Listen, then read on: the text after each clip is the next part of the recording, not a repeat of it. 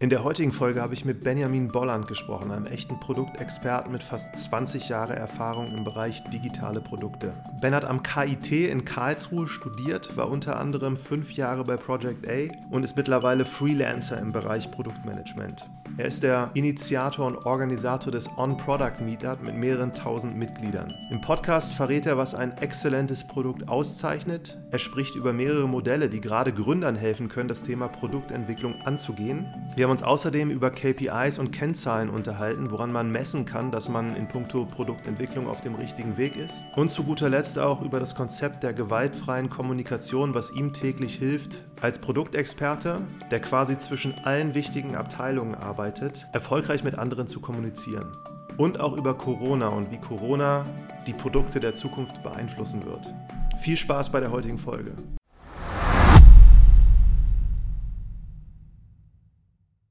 Herzlich willkommen zu einer neuen Folge hier von Marketing from Zero to One. Ich freue mich heute ganz besonders, weil ich mit jemandem sprechen werde, den ich relativ lange kenne, und zwar Benjamin Bolland ein echter Produktexperte. Hi. Hi Martin. Wir starten mal.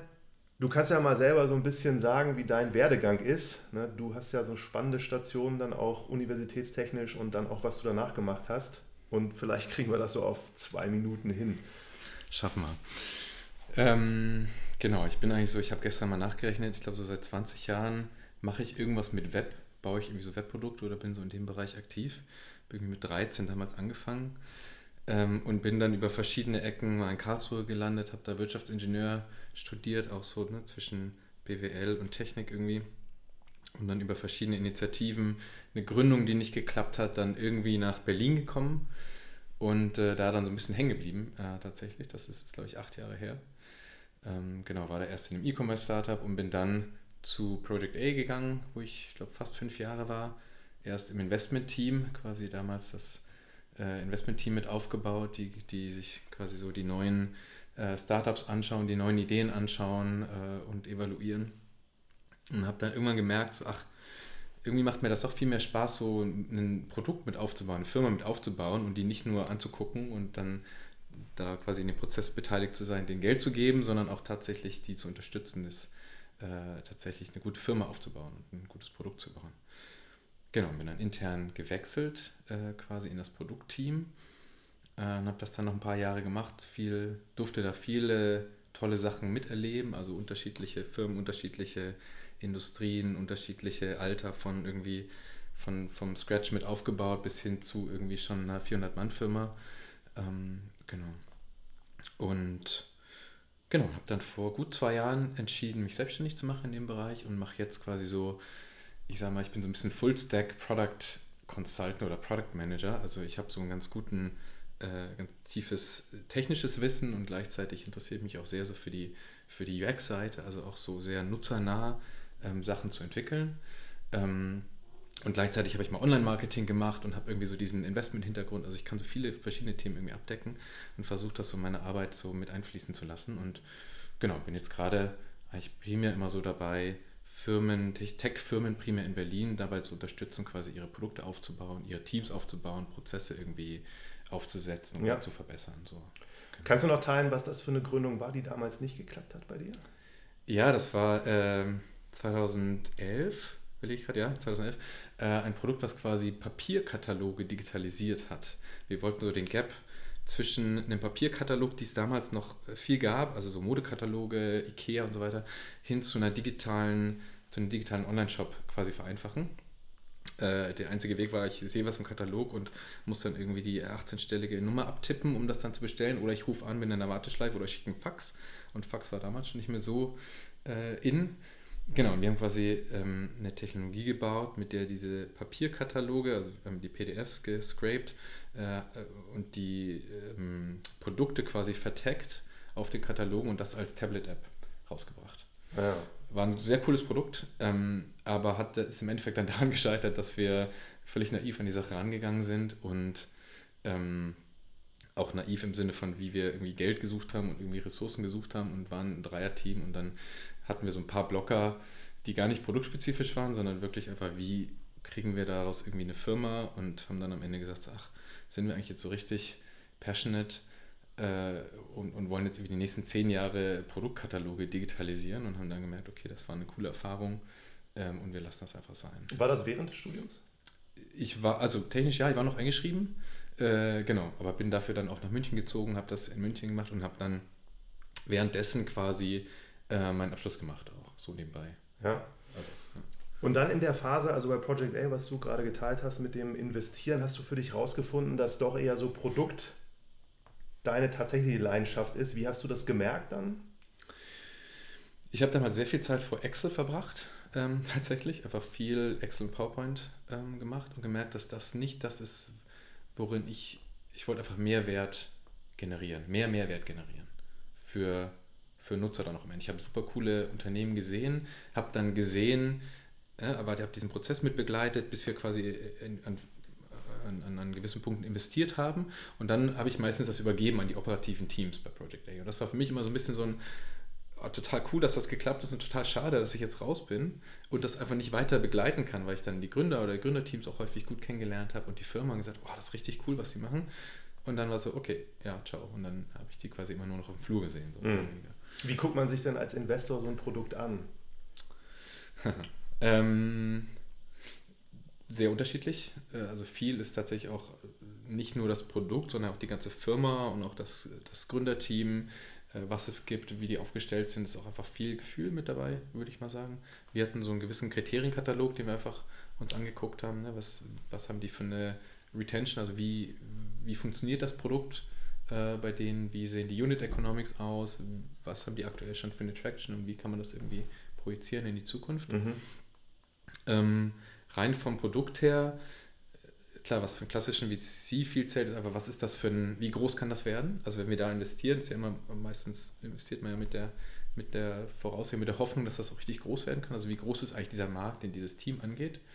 Ähm, und wie gut ist einfach das Produkt? Also wie stark wird das eigentlich äh, genutzt? Wie kommen die Leute wieder? Ist das irgendwie so ein ja, sieht ganz schön aus oder ist das wirklich was, wo die Nutzer, die sie haben, auch wenn es wenige sein mögen, immer wieder kommen, wieder kommen und sagen, das ist einfach ein geiles Produkt. Mhm. Das wäre also ein kleiner gemeinsamer Nenner von denen, wo ihr dann auch investiert habt, dass man schon früh erkennen konnte, dass die, die das nutzen, das einfach konstant nutzen und ja. Ja. Cool. Dann hast du ja irgendwann noch, bevor wir jetzt auf Produkt wirklich zu sprechen kommen, dieses Meetup hier oder die Meetup-Gruppe in Berlin mhm. On Product auch mitgegründet, die ja mittlerweile, genau. glaube ich, mehrere tausend äh, auch Mitglieder hat und veranstaltest genau. da regelmäßig dann auch Zusammenkünfte, wo ihr, kannst ja selber mal erzählen, immer unterschiedliche Orte besucht und Leute einladet. Ja, genau, das ist auch in diesem Project A-Kontext gewachsen oder entstanden und damals hatten wir irgendwie so intern einen äh, Product Roundtable, haben wir das genannt und haben dann ähm, irgendwie gesagt, warum machen wir das eigentlich nur intern? Äh, initial war so die Hypothese, naja, da, wär, da werden dann super sensible Daten und super sensibles Know-how geteilt. Nach ein, zwei Mal haben wir gesagt, na gut, so sensibel ist das gar nicht. Das wäre eigentlich total spannend, wenn andere Leute dazu kamen und irgendein Portfoliounternehmen hatte dann ja dann gesagt, hey, können wir noch hier im Stock über uns ist ein cooles Startup, können wir die mit dazu bringen? Und dann kamen dann so ein paar Leute und haben gesagt, komm, das nächste Mal machen wir das einfach öffentlich.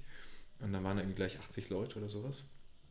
Genau, und das war so mit eines der, lange Zeit mit eines der größten jetzt in Berlin. Ähm, jetzt so in der letzten Zeit, also gibt es einfach sehr viele andere Gruppen, was total, ich begrüße das total, das ist total äh, cool. Ähm, und gleichzeitig merke ich auch, dass so, für mich ist so der Tonus so ein bisschen vorbei. Ähm, also ich investiere gerade einfach nicht mehr so viel Zeit dran. Ich hatte sehr, sehr viel, sehr, sehr lange, äh, sehr viel Spaß ähm, dabei, das zu machen und auch sehr coole Leute kennengelernt und, und darüber auch einfach selber sehr viel gelernt. Und neben diesem, also der, das Format ist immer zwei, war immer zwei Speaker irgendwie, die was teilen und wirklich so versuchen, aus dem Erfahrungsschatz Sachen zu teilen, die wirklich angewendet werden können. Oder dass die Leute wirklich rausgehen und sagen, cool, jetzt habe ich was gelernt, wie Zalando Produkte baut oder mhm. Delivery Hero oder dieses kleine Startup um die Ecke. So. Ähm, genau. Und für mich war persönlich immer ein großer Fokus auf das, auf das Netzwerken auch. Also ich habe immer gesehen, so es gibt Berlin ist einfach war einfach lange nicht so stark in Produktsachen. So, ne? Da gab es viel E-Commerce, da gab es irgendwie viel Marktplätze. Dann so das äh, Produktteam war irgendwie dafür da, dass, dass der Shop irgendwie von Magento auf, keine Ahnung, anderes Shopsystem umgestellt wird, so ungefähr. Also sehr technisch habe ich das mal persönlich wahrgenommen. Mit, natürlich gibt es Ausnahmen, aber ähm, und so eine richtige Produktkultur hatte ich immer das Gefühl, fehlt so ein bisschen in Berlin. Und mhm deswegen fand ich das schön, dass also man hat wirklich gemerkt, die Leute, die da hinkommen, waren wirklich auch hungrig, was zu lernen, hatten Lust, sich auszutauschen. Ich habe wahnsinnig gutes Feedback bekommen.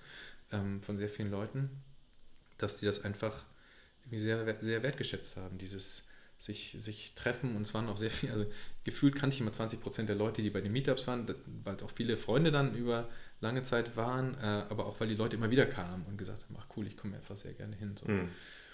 Kommen wir mal zu der spannenden Frage, was eigentlich so für dich ein richtig gutes Produkt auszeichnet. Mhm.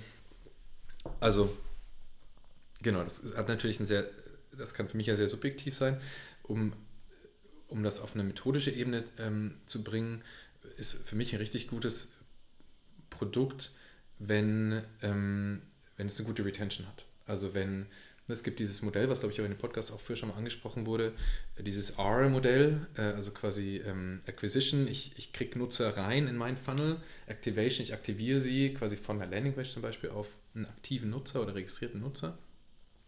Dann Retention, ja, das ist natürlich produktabhängig. Es gibt auch Produkte, die soll nur einmal genutzt werden. Da, da passt das Modell dann nicht, nicht so ganz. Ähm, aber ich gehe jetzt mal davon aus, dass es irgendwie eine, eine wenn man jetzt sich eine Software anschaut, SaaS oder irgendeine Mobile App oder irgend sowas. Ähm, und dann quasi Referral, also wie sprechen die Leute und bringen dann vielleicht neue, neue Nutzer quasi wieder in den Funnel rein. Und Revenue am Ende, wie, wie finanziert sich, wie, wie kriegt man dafür im Endeffekt Geld. Mhm. Ähm, genau, ein gutes Produkt für mich ist eigentlich das, äh, wenn man, wenn man sagt, die Menschen, Nutzer, Nutzerinnen nutzen das einfach sehr gerne und häufig. Und das ist einfach Bestandteil meiner Routine, Bestandteil meines Workflows, äh, was auch immer das, je nachdem, wo das gerade reinpasst. Ja, und ich, ich empfehle das aktiv weiter. Es gibt ja den Net Promoter Score. Mhm. Haben Sie ja schon, ne, wie, wie, äh, wie sehr würde ich das Produkt quasi empfehlen auf einer Skala von 1 bis 10 an Freunde, Kollegen, sowas. Dann ist das ein gutes Produkt, meiner Meinung nach. Ich, ne, wenn ich sage, oh, das ist ein gutes Produkt, aber ich will dafür nicht drüber reden, ich will das für mich haben, das passiert ja nicht. Also Genau, wenn ich wirklich aktiv von mir aus intrinsisch die Motivation habe, ich empfehle dieses Produkt weiter, ohne dass ich dafür irgendwie einen, keine Ahnung, einen, einen Mehrwert habe, nur weil ich einfach sage, hey, das hilft mir total in meinem Leben, Workflow, Hobby. Was waren denn so die letzten zwei, drei Produkte, die aktiv mal empfohlen hast an andere? Haha. Ähm, das ist eine gute Frage. Ähm, zum Beispiel Tomorrow Bank bin ich großer Fan davon. Ne? Das ist im Endeffekt, kann man sagen, ein bisschen N26 nachhaltig. Ähm, ich finde das Konzept einfach gut. Die, die, das Produkt selbst ist jetzt, sag ich mal, einfach. Ähm, aber das finde ich, das habe ich empfohlen, weil ich gesagt habe, hey, das ist cool. Das ist einfach eine gut, eine, eine App, ein Mobile Banking quasi mit einer, mit einer hohen Nutzbarkeit und gleichzeitig kann ich damit noch wirklich was, was äh, Gutes tun, Anführungsstrichen. Ähm, Genau. Oder so, was ich in meinem täglichen Flow irgendwie nutze, ist To-Do-Ist, was ich seit Jahren irgendwie Power-User bin oder gut, Google Maps hat wahrscheinlich jeder. To-Do's ist das von Microsoft jetzt oder? Äh, nee, To-Do ist. To-Do ist, ah, ja, okay. Genau. Mhm. Das ist eine separate Firma, genau. Ja. Hilft einem auch, dann Sachen abzuarbeiten. Sehr gut, dann ist es für Gründer, und wir sprechen ja hier meistens dann immer über diese erste Phase und gerade so auch mit Bezug auf Marketing ist ja so Produkt immer das, was am Anfang eigentlich steht. Da hat jemand eine Idee und dann ist so der erste Schritt aus dieser Idee, versuchen mal so irgendwo so einen Prototypen zu bauen, nach auch so diesen gängigen Philosophien, die es gibt. Das würde mich auch mal interessieren, da als ihr euch dann frühphasig angeguckt habt, hast du da so bestimmte Dinge, die man mitnehmen kann oder die man wissen sollte, wie man möglichst schnell da erfolgreich auch vorankommt in dieser ganz frühen Phase. Ja, ähm, ja, absolut. Ich meine, das ist immer, ich bin selber ein großer Freund von datengetriebener Entscheidungsfindung ja, oder dateninformierter Entscheidungsfindung. Das ist natürlich, wenn man am Anfang an so ein Thema rangeht, hat man erstmal natürlich keine Daten. Da kann man irgendwie äh, Market Research machen, kann sich irgendwie so, so ein bisschen Statista angucken und sagen, ah, wie viele Leute machen denn das und das und wie groß ist denn meine Zielgruppe. Aber so richtig, ähm, so richtig schlau wird man daraus nicht oder nur bis zu einem gewissen Grad. Ähm, ich glaube, das Wichtigste, was ich, was ich so sagen würde, ist eigentlich ähm, erstmal das Problem zu verstehen. Also zu verstehen, was, wer ist denn mein, mein Nutzer und welches Problem möchte ich denn lösen. Ganz viele Leute, Gründer, auch Investoren oder, oder ja, Menschen gehen an die Sache ran und sagen, oh, ich habe eine Idee und das ist meistens eine Lösung oh, ich will jetzt hier machen, das ist eine App, die macht das und das. So, das ist erstmal eine Lösung. Und dann nicht versuchen zu sagen, okay, na, für diese Lösung, was ist denn da jetzt die Zielgruppe und wen muss ich denn da jetzt ansprechen, sondern erstmal überlegen, okay, wenn das was ist denn, was ist denn das Problem dieser Lösung? Was für ein Problem löse ich denn? Und wer hat denn dieses Problem? Und dann erstmal zu gucken, ist das überhaupt das, die beste Lösung für dieses Problem? Ja, vielleicht ist das eine Lösung für das Problem, aber vielleicht gibt es noch eine viel bessere. So, und das wird, glaube ich, häufig, häufig übersehen. Die Leute springen auf so eine Idee, ja, ich habe irgendwas gehört irgendwo und äh, springen dann da drauf und sagen, oh, wir müssen das so und so und so machen.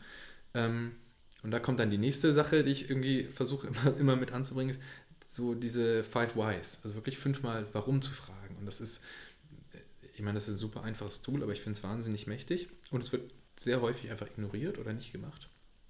Wirklich zu verstehen, warum machen wir das?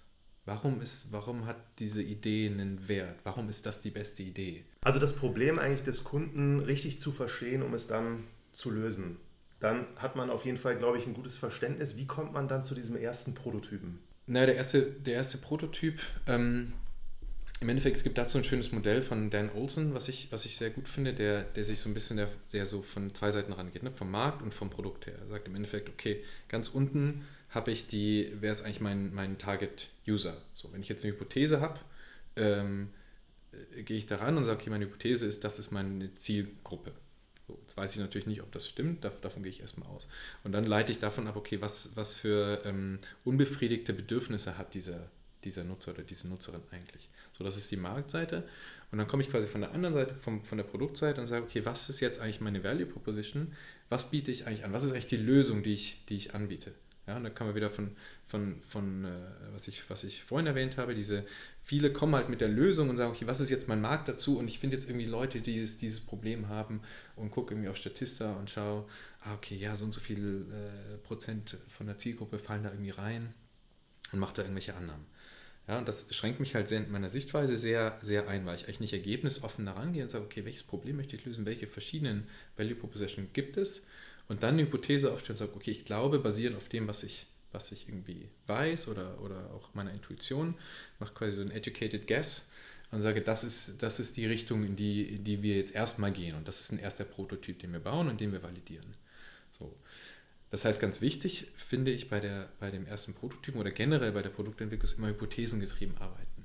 Ich stelle eine Hypothese auf, ich mache das sehr explizit. Ich sage, meine Hypothese ist, dass ähm, wir, dass es das und das Problem gibt, dass wir mit diesem Produkt diese Hypothese lösen können. Und wir wissen, dass wir erfolgreich sind und wir wissen, dass die Hypothese stimmt, wenn mindestens x Prozent von der Zielgruppe sich registrieren.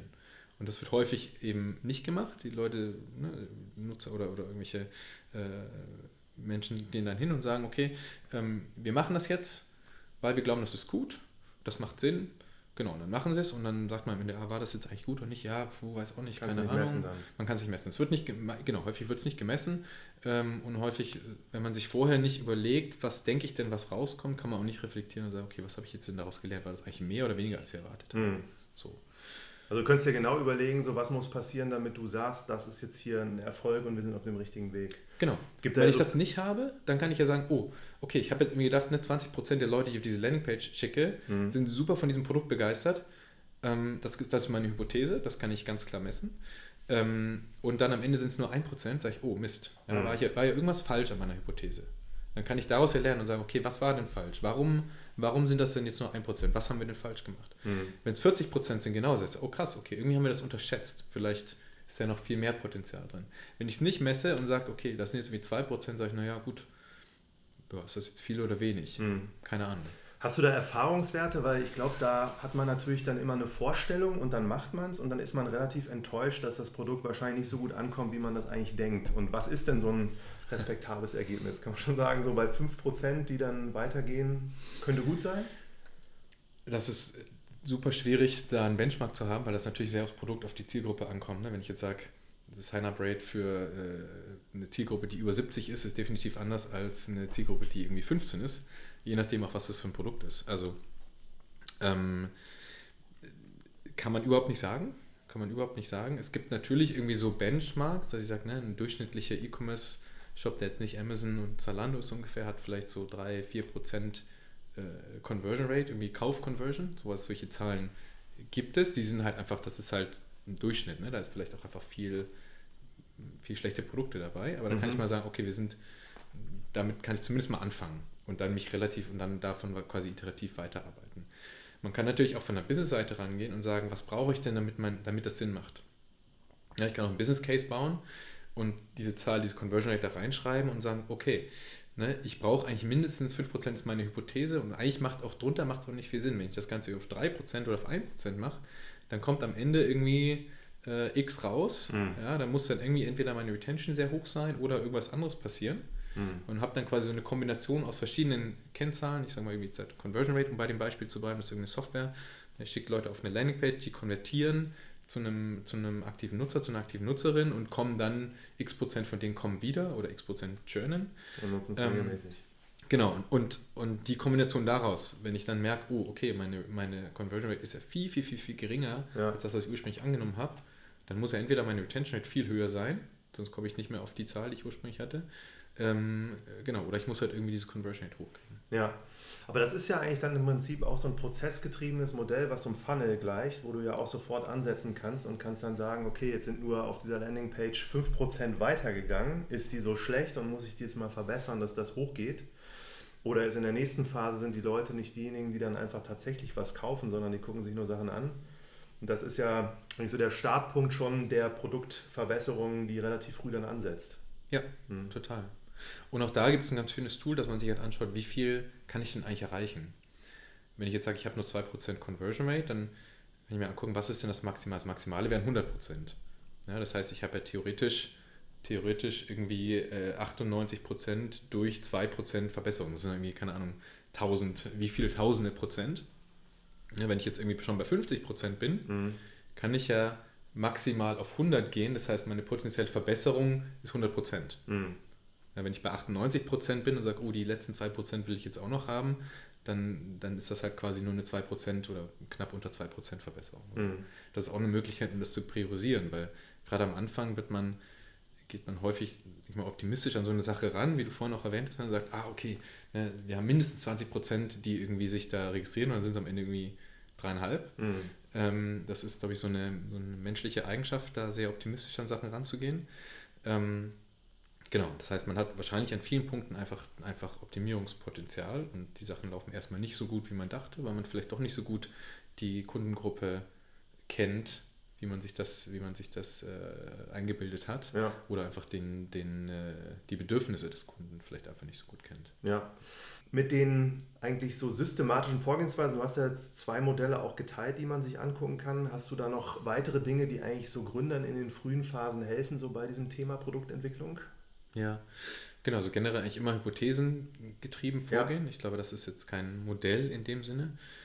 Dieses äh, A-Modell fand ich ganz gut. Äh, Dan Olson ist ganz gut und einfach, ähm, es gibt noch so verschiedene, die auch so auf diese ganze Discovery-Phase aufgehen, äh, mhm. auf, äh, abzielen quasi. Also eine, ein User Story Mapping zum Beispiel. Ein User Story Mapping ist, dass ich wirklich versuche, die, die User Journey, den, den Flow, den Nutzer in meinem Produkt macht, ähm, versuche quasi aufzubrechen. Ja, ich sage nicht, ich habe das Produkt X, sondern ich sage, okay, was sind denn tatsächlich die Features, die ein Produkt ausmachen? Was sind tatsächlich die Aktionen, die der Nutzer durchführt? Und welche mhm. Features brauche ich dafür? Und wie kann ich das priorisieren? Vielleicht muss ich nicht am Anfang ähm, äh, weiß ich nicht, wenn ich eine, eine App habe, eine Software habe, eine To-Do-Liste, vielleicht muss ich nicht am Anfang die äh, persönliche Liste, die ich mit meinem Partner, meiner Partnerin teilen kann, vielleicht muss das nicht bei Launch mit dabei sein, sondern ich kann das irgendwie später, später in später ein Release mit reinbauen. So, mhm. Das hilft ganz gut, in meiner Erfahrung nach zu priorisieren und wirklich ein gemeinsames Verständnis zu haben, was bauen wir eigentlich mhm. und in welcher Iteration bauen wir das. Mhm. Ähm, ich bin ein Riesenfan von Design Sprints, äh, die zu machen, zu facilitieren auch. Ähm, weil das einfach hilft, allen Beteiligten quasi in relativ kurzer Zeit ein gemeinsames Verständnis ähm, von der Thematik zu bekommen und auch einfach so diese, ja, so zeigt, was einfach gemeinsame Brainpower ein bisschen bewirken kann. Also wie, wie schnell man doch von einer Idee zu einer Lösung kommen kann und die testen kann in irgendwie, ja, je nachdem, wie man das, diese mhm. zwei bis vier Tagen. So. Und ich stelle es mir jetzt dann auch nochmal so vor, meistens sind das ja dann immer Gründerteams, die dann einfach eine Idee haben, die zusammen so realisieren. Und das sind dann häufig auch nicht so perfekte Produktexperten am Anfang, sondern sie haben einfach nur irgendwo dieses Interesse an diesem einen Thema. Du bist jetzt jemand, der als Produktmanager ja normalerweise in so ein sehr gut funktionierendes Startup zum späteren Zeitpunkt eigentlich reingeht und so ein Produkt dann auf tatsächlich nochmal die nächsten zwei Ebenen so setzt und der das alles kennt. Aber wie erlebst du das? Also bis zu welchem Zeitpunkt kommt eigentlich so ein Gründerteam, ohne so einen absoluten Produktexperten dabei zu haben? Und geht das, dass man sich da auch noch zu einem macht? Das ist eine sehr spannende, ähm, eine sehr spannende Beobachtung, auch eine sehr spannende Frage, weil ich das häufig wahrnehme, dass Produkt eher so ein Ding ist, was so nebenbei läuft. Ich hatte das vorhin geteilt in Berlin, hatte ich lange, lange das, die, die Wahrnehmung, dass das nicht, nicht so richtig, halt im Produkt ist halt immer so eine Abteilung. Ähm, und so vermehrt in den letzten Jahren habe ich das Gefühl, dass das Produkt mehr auf die höheren Ebenen, sag ich mal, mit ins Gründerteam mit reinkommt. Ähm, und das ist ja eigentlich auch so mit meine, meine Empfehlung oder das, was ich, ja, was ich, was ich auch Gründern an die Hand geben würde, einfach einen sehr starken Fokus auf das Produkt zu haben. Ähm, und auch später, wenn man quasi eine Organisation, wenn man eine Firma aufbaut, Produkt immer als Teil auf, also immer auf Management-Level zu haben also ich habe das, hab das, viel gesehen, das Produkt dann irgendwie unter dem CTO oder irgendwie Produkt ist Tech und genau, das sind die Leute, die machen irgendwie die Webseite so ungefähr, ähm, überhaupt nicht Bestandteil der Firma und dementsprechend überhaupt nicht Bestandteil der Kultur ist. Wenn man schafft, sehr früh quasi das Produkt mit auf so eine Ebene zu heben und damit reinzunehmen und wirklich die ganze Firma auch versteht, dass das, äh, das, das eigentlich mit eines der zentralen Bestandteile ist dieser Organisation, mhm. wenn das zutrifft natürlich. Ne? Ähm, ähm, hat man ganz andere, hat man ganz andere Voraussetzungen. Mhm. Wenn, hat, ist in der Firma einfach, gibt es ganz andere Verständnisse für, für Produkt und was das bedeutet. Mhm. Ähm, insofern, um auf deine Frage zurückzukommen, ich würde damit sehr, sehr, sehr, sehr starker Fokus von, von Anfang an. Wenn es keinen produktorientierten Gründer äh, gibt, weil die Erfahrung nicht da ist, äh, würde ich versuchen, mir relativ früh jemanden reinzuholen auch wenn man jetzt sagt, naja, wir haben ja jetzt halt noch gar nichts und wir haben ja auch noch gar kein Tech-Team, die das irgendwie umsetzen, keine Engineers oder Designer oder sowas, ist es, glaube ich, immer gut, jemanden mit dabei zu haben, der das aus einer Discovery- Perspektive heraus mitbegleitet ne? und genau diesen Fehler, den ich anfangs angesprochen habe, nicht zu machen, zu sagen, oh, wir wollen jetzt diese Lösung, das wollen wir jetzt umsetzen, mhm. ja, und jetzt bezahlen wir, jetzt holen wir uns irgendwie eine Agentur, die das dann umsetzen und dann am Ende geben wir viel Geld aus und merken, okay, das, diese Lösung ist, löst überhaupt gar kein Problem. Mhm. So, sondern von Anfang an jemanden dabei zu haben, der das der den Part mit abdeckt. Das mhm. wäre so meine Empfehlung, natürlich auch aus meiner Produktbrille heraus. Ja, absolut. Und wenn man einfach das Thema so Produkt in so einem größeren etablierten Unternehmen sich anguckt, dann sind das ja eigentlich immer die Leute, die so zwischen allen stehen. Mhm. Die verkaufen das nicht aktiv. Na, sagen das Produkt ist so gut, dass es auch nicht gebraucht wird, da jemand zu haben, der es verkauft, aber die bauen es dann auch nicht. Und da sind super viele Stakeholder, die überall da eigentlich Daten liefern und dieser Produktmanager oder jemand, der halt mit Produkt was macht, der ist immer so mittendrin und muss das alles so filtern, funneln und ne, und im Startup ist es natürlich noch nicht so, dass da jetzt überall diese ganzen Abteilungen existieren, aber das kommt ja dann auch immer mehr und ähm, frage mich auch so, wie diese Rolle eigentlich so perfekt da ausgeübt werden kann. Hm. Ja, genau, also sehr, sehr, sehr gut, wie du das beschreibst. Ne? Es ist so ein, ähm, wenn man sich das anschaut, ist der, der Produktmanager oder Product Owner oder wie man auch immer den, die Person nennen möchte, ähm, du hast sehr viele Abhängigkeiten, sehr viele Stakeholder, mit denen du kommunizierst ähm, und gleichzeitig äh, und, und auch ja meistens dann irgendwie ein, Tech-Team, Engineering-Team, Design, Testing und so weiter, die du quasi auch für eine Sache begeistern musst, motivieren musst. Und gleichzeitig ist ja aber niemand direkt in deinem Team, sondern du, du bist quasi verantwortlich für für dieses Produkt, dass das funktioniert und dass das quasi alle Requirements erfüllt von den verschiedenen Stakeholdern, von verschiedenen Kunden, von verschiedenen Abteilungen, je nachdem in welchem Kontext. Ähm, genau, und gleichzeitig ist es einfach sehr viel Abwägen, sehr viel Kommunikation, sehr viel auch verhandeln und gucken, wie, wie komme ich da zu einer guten, zu einer guten Lösung im Endeffekt. Mhm. Ja, spannend. Ich habe, also tatsächlich meine Beobachtungen sind immer so gewesen, dass ich das Gefühl hatte, so in den letzten 10, 15 Jahren sind diese Produkte einfach alle so sehr viel besser geworden. Früher kann ich mich erinnern, das war immer, auch wenn du so natürlich Tech-Produkte benutzt, das war immer ein Pain, weil alles nicht funktioniert hat und jeder hat das so akzeptiert. Und dann gab es dann diese Welle, die irgendwann begonnen hat und dann hat man gesehen, so alles wurde immer besser und die Produkte sind einfach so funktionieren zumindest schon mal. Das heißt noch nicht, dass du sie regelmäßig nutzt. Und dann hast du jetzt solche Unternehmen wie Spotify oder Netflix oder auch Airbnb, die halt ständig genannt werden, wenn es darum geht, sind so perfekte Produkte.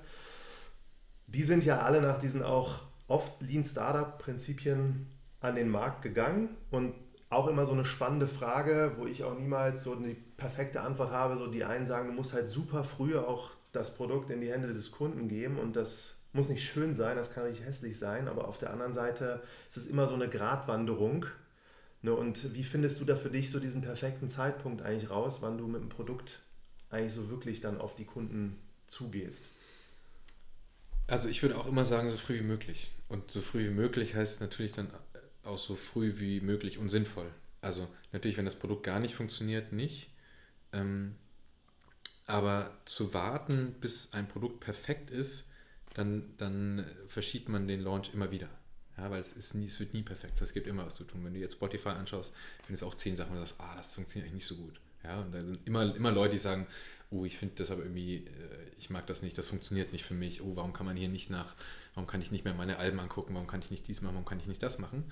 Ähm, das wirst du immer haben.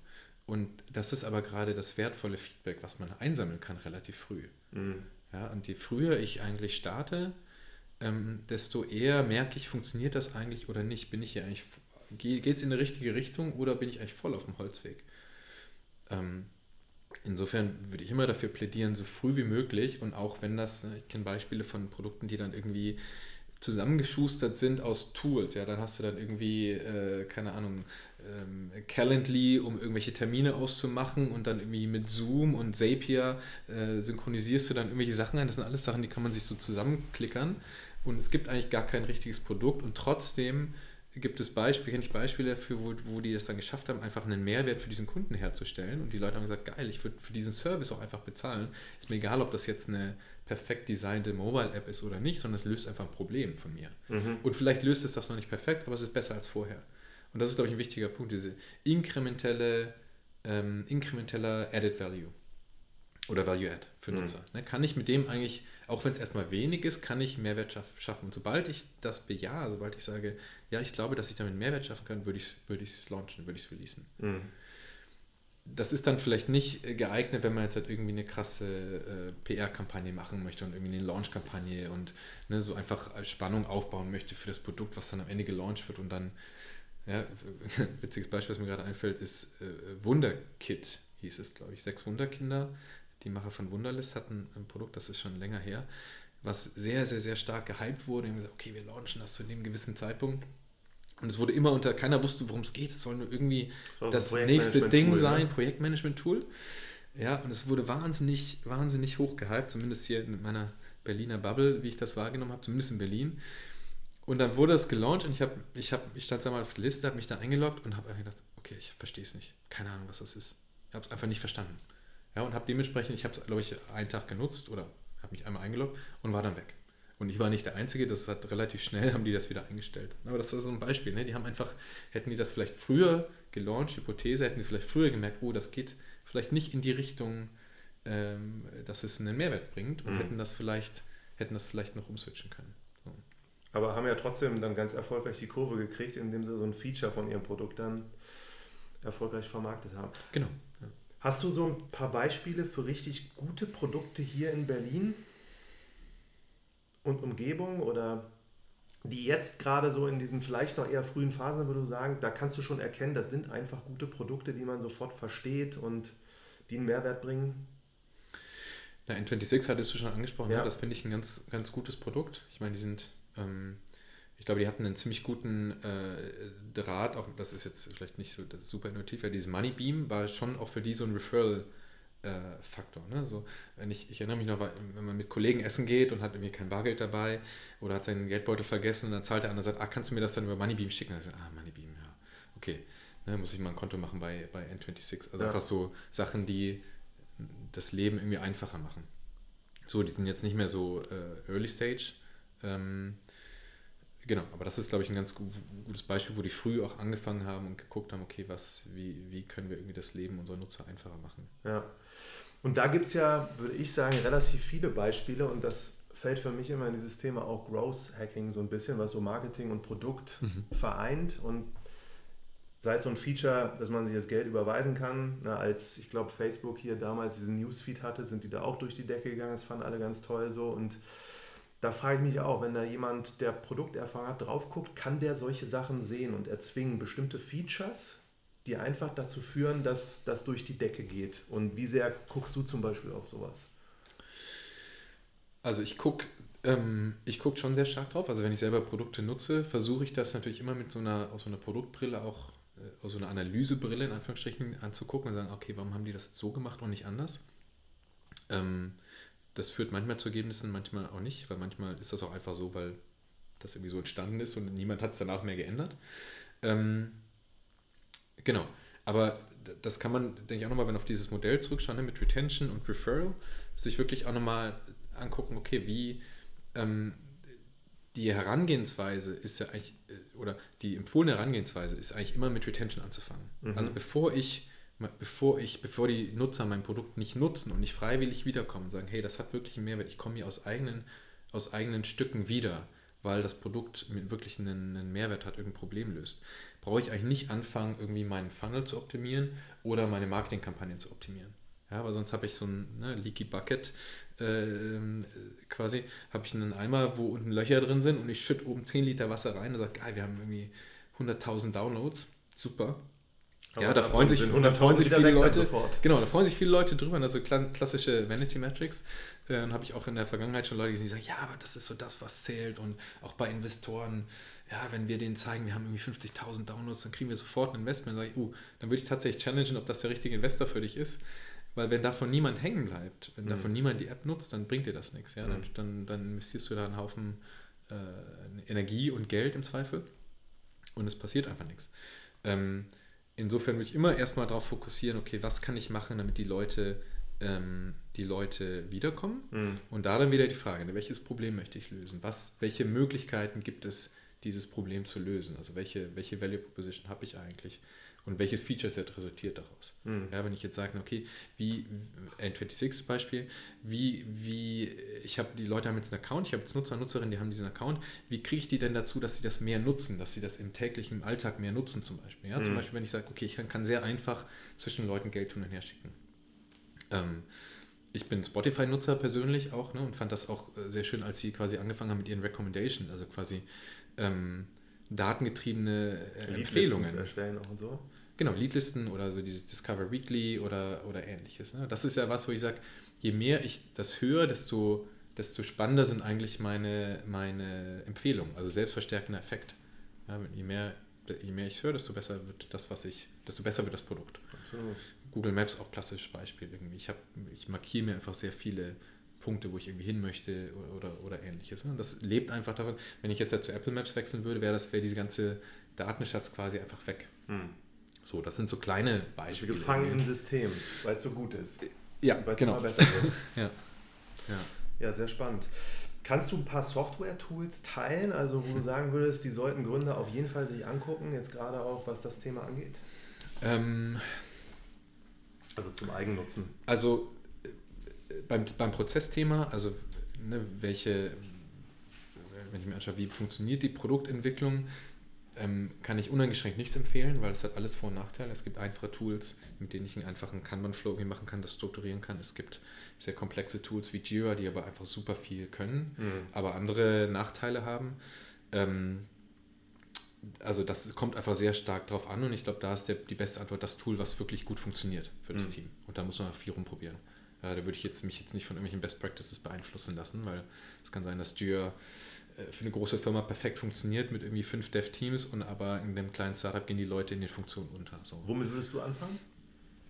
Ähm, Wahrscheinlich kennst du natürlich auch die komplexen und hast da natürlich eine andere Ausgangsvoraussetzung. Oder? Genau, ich würde tatsächlich mit Jira wahrscheinlich anfangen, weil ich Jira gut kenne und auch weiß, wie man das einfach machen kann und die auch äh, quasi daran arbeiten, die Software einfacher zu machen. Ähm, genau, aber im Endeffekt kann man das auch mit äh, als, als papierbasiert machen, ne? wenn man ein kleines Team ist und kann, das, kann sich das ins Büro äh, hängen. Mhm. Was ich in letzter Zeit einfach äh, viel nutze, auch jetzt mit, mit äh, quasi Corona und zunehmender Remote-Arbeit, ist Miro, mhm. was quasi einfach so ein digitales Whiteboard ist, was einfach sehr multifunktional ist. Also das, das lädt einfach sehr stark ein, online zusammenzuarbeiten und das gleichzeitig irgendwie zu dokumentieren. Mhm. Und da kann ich sowohl irgendwelche Wireframes machen, als auch theoretisch irgendwie ein Kanban-Board, mhm. was dann auf die Sachen referenziert als auch, äh, keine Ahnung, gleichzeitig irgendeinen, irgendeinen Design-Sprint äh, abbilden. Mhm. So, genau. Ich würde gerne dieses eine Thema nochmal mit Design koppeln. So, mhm. Wenn du auf ein Produkt guckst, so, was sagst du so No-Gos, was Design angeht oder unbedingt so die Erfolgsfaktoren? Naja, es gibt ja, also wenn man Design ein bisschen weiter aufschaut und sagt UX, Usability, ja. gibt es ja einfach sehr viel äh, Forschung auch in dem Bereich. Was sind so Best Practices, was sind irgendwie Good Patterns, was sind irgendwie Bad Patterns? Ähm, und klar, also sehe ich das häufig, dass Leute dann so ein bisschen das Rad neu erfinden wollen und irgendwie sagen, oh, wir wollen jetzt aber hier irgendwie ähm, eine komplett andere Bedienung machen und, wir, und die Nutzer können das schon lernen und wir educaten hier den, den Nutzer. Und das würde ich aber erstmal, das ist natürlich eine zusätzliche Hürde nochmal, um das Produkt dann erstmal ein neues Produkt, von dem ich eh noch nicht weiß, löst das eigentlich ein Problem, irgendwie noch komplexer zu machen oder, oder komplexer, als es eigentlich sein müsste. Also ich würde da versuchen, immer möglichst nah an irgendwie Best Practices ran, ranzugehen. Dass man sich rechts oben ausloggen kann oder. Ja, so, solche Kleinigkeiten. Solche Kleinigkeiten, dass ich, genau, solche Kleinigkeiten. Und einfach auch schauen, was ist adäquat für die, für die, für die Nutzer. Ja, was ist meine Zielgruppe, was passt auch zu der, zu der Zielgruppe. Ich zum Beispiel habe mal Snapchat ausprobiert, ich verstehe Snapchat einfach nicht. Ja, ich habe das mal 10 Minuten ausprobiert. Es ein paar, die das nicht verstehen. Ja, also ich finde es äh, sehr, ich, das ist ein bisschen traurig, weil ich dachte, ich komme nie in diese Gruppe rein, dass ich irgendwas nicht verstehe. Ähm, genau, aber es ist auch nicht für mich äh, gemacht, vielleicht bin ich auch nicht die Zielgruppe. So. Ähm, genau, und im Endeffekt, ähm, was sind die, die Best Practices? Sind eigentlich einfach Sachen, hm, ich sag mal, also es gibt ein sehr gutes Buch äh, zu Design of Everyday Things, mhm. ähm, was, ich, was ich sehr gut finde. Auch das, da so geht eine Kaffeetasse vorne drauf, das gelbe, ne? Genau, genau, ja. das gelbe Buch mit der Teekanne, die in die andere Richtung gießt. Und das finde ich ein sehr, ein sehr gutes Buch, äh, auch zum Thema Produktentwicklung, weil es da, da geht, so was ist das mentale Modell, was ein Nutzer quasi im, im, im Kopf hat, wenn er, diese, wenn er das Produkt sieht. Ja? Verstehe ich, kann ich das abbilden, was ich auf diesem Screen sehe und wie das dann in meinem Kopf funktioniert. Und wenn ich das nicht kann, und bei mir ist das der Fall bei Snapchat, wenn ich nach links wische, passiert irgendwas, wenn ich nach oben wische, oder erst nach links und dann nach oben, dann passieren kom komplett verschiedene Sachen. Ich habe dieses Modell nicht in mir drin und das ist für mich nicht, zumindest nicht intuitiv. Ja, und je intuitiver das ist, weil ich das irgendwie kenne oder weil ich das irgendwie schnell lernen kann, desto einfacher wird das wahrscheinlich sein, erstmal so ein, so ein Produkt nutzen zu können. Hm. Absolut. Gut, jetzt habe ich noch so zwei andere Aspekte. Einerseits, du bist ja auch an dieser sehr spannenden Code University, da Senior Lecturer und arbeitest da mit den Studenten so aktiv zusammen. Wie kann man sich das vorstellen und was versuchst du da in so einem Semester denen zu vermitteln? Ja, ähm, genau, ich mache da im Endeffekt zwei äh, Module, sag ich mal, die ich, die ich äh, oder innerhalb denen ich lehre. Das eine ist quasi BI, also so, das, das nennt sich KPI in Data Analytics. Also da geht es eigentlich genau darum, innerhalb des Produktmanagement ähm, Studiengangs. Also wie kann ich eigentlich Daten unterstützt quasi Entscheidungen äh, treffen, wie sammle ich Daten, wie äh, werte ich Daten aus, analysiere die und baue quasi sowas auch in eine Kultur ein. Also eigentlich das, was ich vorhin erwähnt habe, wie gehe ich eigentlich, bringe ich eigentlich so eine ganze Firma dazu, nicht nur irgendwie so mit dem Gefühl äh, Entscheidungen zu treffen, sondern gestützt mit, mit Daten und auch dann Hypothesen getrieben zu sagen, okay, wir glauben, dass das und das passieren wird und wir haben recht, wenn das so ist. Äh, und nicht immer so ins Blaue hinein zu schätzen. Ähm, genau, und das andere äh, Modul geht so um äh, im Endeffekt technische Partnerschaften und, und äh, APIs so ein bisschen, also so wie kann ich mir irgendwie Plattformökonomie, genau, verschiedene Produkte, also wie könnte ich mir ein Produkt zusammenbauen aus verschiedenen existierenden Produkten zum Beispiel. Mhm. Ähm, genau, und an der Code äh, funktioniert das so, dass die auch eigentlich immer sehr projektgebunden arbeiten, also immer Semester, drei Monate Semester sind immer, äh, die meisten Studenten arbeiten, suchen sich quasi Projekte. Also entweder eigene äh, Ideen, am Anfang gibt es immer so eine Ideenphase am Anfang des Semesters, wo die quasi ähm, viele Ideen generieren und dann eine Woche lang einfach äh, gucken, okay, finde ich das spannend oder das spannend und committen sich dann zu einem Projekt. Und innerhalb dieses Projekts versuchen die dann quasi diese äh, verschiedenen Sachen anzuwenden, verschiedene Sachen, die sie quasi an der, an der Uni lernen können. Ähm, und das finde ich ein ganz spannender Ansatz, weil, weil die einfach innerhalb des Studiums sehr viel Erfahrung ähm, schon sammeln. Und genau, ich habe ähm, mache sowohl quasi diese, diese Vorlesung als auch dann irgendwie so Projektcoachings, wo ich dann versuche, mich regelmäßig mit den Teams zu treffen und denen so ein bisschen, ein bisschen Guidance zu geben in den verschiedenen ähm, Themen und einfach eigentlich die richtigen Fragen zu stellen. Ja, cool. Und bei dem ersten Kurs, was du beschrieben hast, also wir haben natürlich über so KPIs vorhin ein bisschen gesprochen und diese Modelle, gibt es da noch so drei weitere, die man auch noch sich anguckt regelmäßig oder wo du einfach gut so sehen kannst, bin ich auf dem richtigen Weg oder nicht? Drei weitere KPIs. Mhm. Ähm, ja, auch hier wieder unterschiedliche Ebenen. Ne? Ich kann mir das auf Produktebene anschauen und da würde ich sagen, ist Retention einfach mhm. ein großer Punkt. Wie viel äh, Retention, Referral. Ähm, und dann kommt es sehr stark auf das, auf das Produkt an, was ich natürlich mache. Ähm, ich hatte vorhin Net Promoter Score angesprochen. Mhm. Ähm, es gibt auch einen ganz anderen ähm, Sean Ellis-Test, heißt mhm. der quasi. Also ich frage meine Nutzer, wie traurig wärst du auf einer Skala von, von 1 bis 5, wenn es dieses Produkt morgen nicht mehr geben würde. Ja, so ein bisschen umgedreht, nicht wie, äh, wie, wie, viel, wie sehr würdest du dich empfehlen, sondern wie traurig wärst du, wie, wie stark würde das dein Leben quasi negativ beeinflussen. Auch eine andere, andere Herangehensweise und auch ganz spannend. So, sowas kann man natürlich immer eigentlich ganz gut messen. Und nur wenn die Antwort 5 ist, ist es ein gutes Produkt. Oder? Ja, genau. Ja? nee, aber, ja. nee, aber du kannst natürlich sagen, auch da wieder die Hypothese, ähm, wenn unser Produkt wirklich ein Problem löst, dann sollten ja mindestens x Prozent irgendwie 4 oder 5 sagen. So, ich wäre schon traurig oder sehr traurig, weil das einfach ein essentieller Bestandteil meines Tages, meines Workflows, sonst was ist und ich dann irgendwie gucken muss, wie ich das mache. Mhm. Wenn das ein Produkt ist, sagt, naja, es gibt genug andere, ist mir eigentlich völlig egal, dann mache ich halt die eins und dann merke, okay, dann ist das, dann hab, löse ich vielleicht noch nicht so das richtige, richtige Problem oder bin da nicht gut genug, äh, dass ich wirklich ein wichtiger Bestandteil bin. Mhm.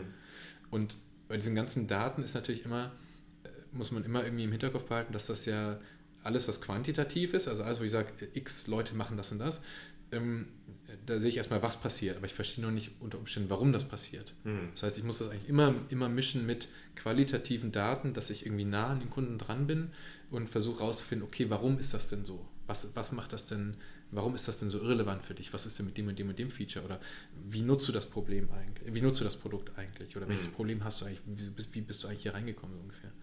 Ähm, genau, es ist eigentlich immer so ein Zusammenspiel aus diesen zwei Dingen. Wenn ich mir nur Analytics anschaue und sehe, ah, okay, äh, ja, x Prozent haben jetzt das und das gemacht, dann sehe ich zwar, okay, das, das ist so passiert, aber warum die das gemacht haben, weiß ich nicht. Mhm. Ja.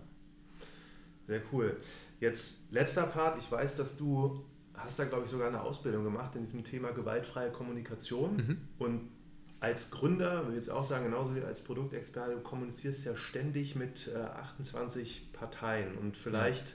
können wir da nochmal kurz sprechen, was da so die Essenzen sind, die man aus dem ganzen Konzept so für sein tägliches Arbeiten ziehen kann. Ja, ja, sehr gerne. Also ähm, genau, das ist quasi gewaltfreie Kommunikation, der, der, der das erfunden hat oder eingeführt hat, Marshall Rosenberg, äh, der das, glaube ich, in den 70ern in den USA gemacht hat, ist mittlerweile so eine weltweite Bewegung, äh, würde ich mal sagen, oder so.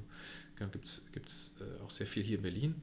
Ähm, die Essenz ist eigentlich, würde ich sagen, so sehr empathisch an andere Menschen heranzugehen und, und offen, herzoffen quasi heranzugehen. Und mir hilft das tatsächlich sehr viel in meinem äh, Arbeitsalltag sowie auch im Privaten, ähm, weil man ja oft, gerade auch wenn man im Produkt ist oder auch in einer, in einer Firma, wo es vielleicht irgendwie ein stressiger Alltag ist, äh, häufig die Kommunikation so ein bisschen leidet und ich vielleicht irgendwie ähm, ja, es so ein bisschen eigentlich darum geht, wie kann ich empathisch anderen Leuten zuhören und wirklich rausfinden, was ist eigentlich deren Anliegen.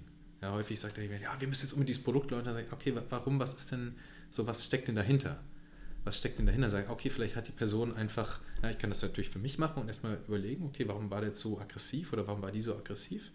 Ähm, oder irgendwie pushy oder das und das gesagt und kann erstmal für mich das machen oder natürlich auch im Kontakt, je nachdem, was ich für ein Verhältnis habe und dann irgendwie rausfinden, okay, ist, das, ist da vielleicht einfach eine Angst da, weil äh, die Person irgendwie dem Chef gegenüber gesagt hat, okay, ich muss das irgendwie, ja, ich verspreche dir, dass wir das zu, übermorgen launchen oder so.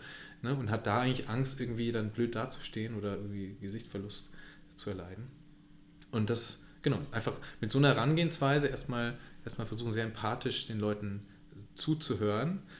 Ist für mich auch insbesondere, wenn man mit unterschiedlichen Stakeholdern kommuniziert, so ein sehr wertvolles Tool, weil zum Beispiel ein, ein Backend-Engineer meistens anders kommuniziert als eine Person im Marketing oder, oder äh, CEO oder keine Ahnung, eine Person im Sales. Das sind mhm. einfach meistens andere Persönlichkeiten, die auch vielleicht ein anderes Umfeld gewohnt sind.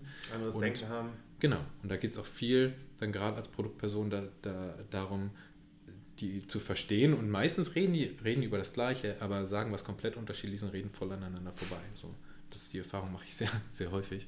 Genau. Und da einfach offen ranzugehen und, und ähm, genau, da ist für mich die GFK quasi ein sehr wertvolles ja. Tool. Ja. Sehr spannend. Letzte Frage jetzt noch mit Blick in die Zukunft. Corona. Ja, wie glaubst du, dass sich Produkte so in den nächsten vielleicht ein, zwei, drei, fünf Jahren durch Corona verändern werden? Oh, das ist auch eine spannende Frage. Also ich glaube, es gibt ja jetzt schon sehr viele Produkte, die einfach um Corona herum ähm, existieren. Ob die jetzt alle so viel Sinn machen, ist so die Frage. Also ich weiß nicht, wie viele Listen es äh, als Corona anfing gab mit, okay, hier irgendwie äh, Remote Work Resources für Corona, keine Ahnung, wie viele tausende Sachen. Ähm, generell, glaube ich, wird dieses ganze Thema Digitalisierung, digital arbeiten, hat, kriegt einfach einen anderen Stellenwert.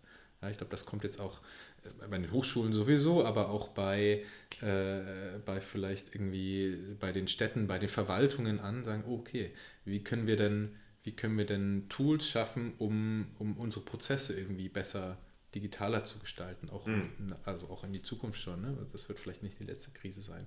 Also ich glaube, da ist einfach jetzt ein anderes, ein anderes, eine andere, ähm, eine andere Aufmerksamkeit drauf auf so Sachen. Wie können wir wirklich Sachen digitaler, digitaler machen? Ähm, ob das jetzt so große Einflüsse darauf hat, wie Produkte gebaut werden, weiß ich gar nicht. Wahrscheinlich für die Customer Experience besser. Das, das wäre wünschenswert, genau. Aber ja. Mal sehen. Man darf gespannt sein. Ja. ja, ich danke dir ganz herzlich für das Gespräch. Ich ja. wünsche dir weiterhin viel Spaß und vielleicht wiederholen wir das mal irgendwann später mit, mit noch ein paar anderen Learnings da. Ich könnte da tatsächlich so stundenlang über dieses Thema Produkt auch sprechen. Ja, ich auch. Vielen Dank, Martin. Danke.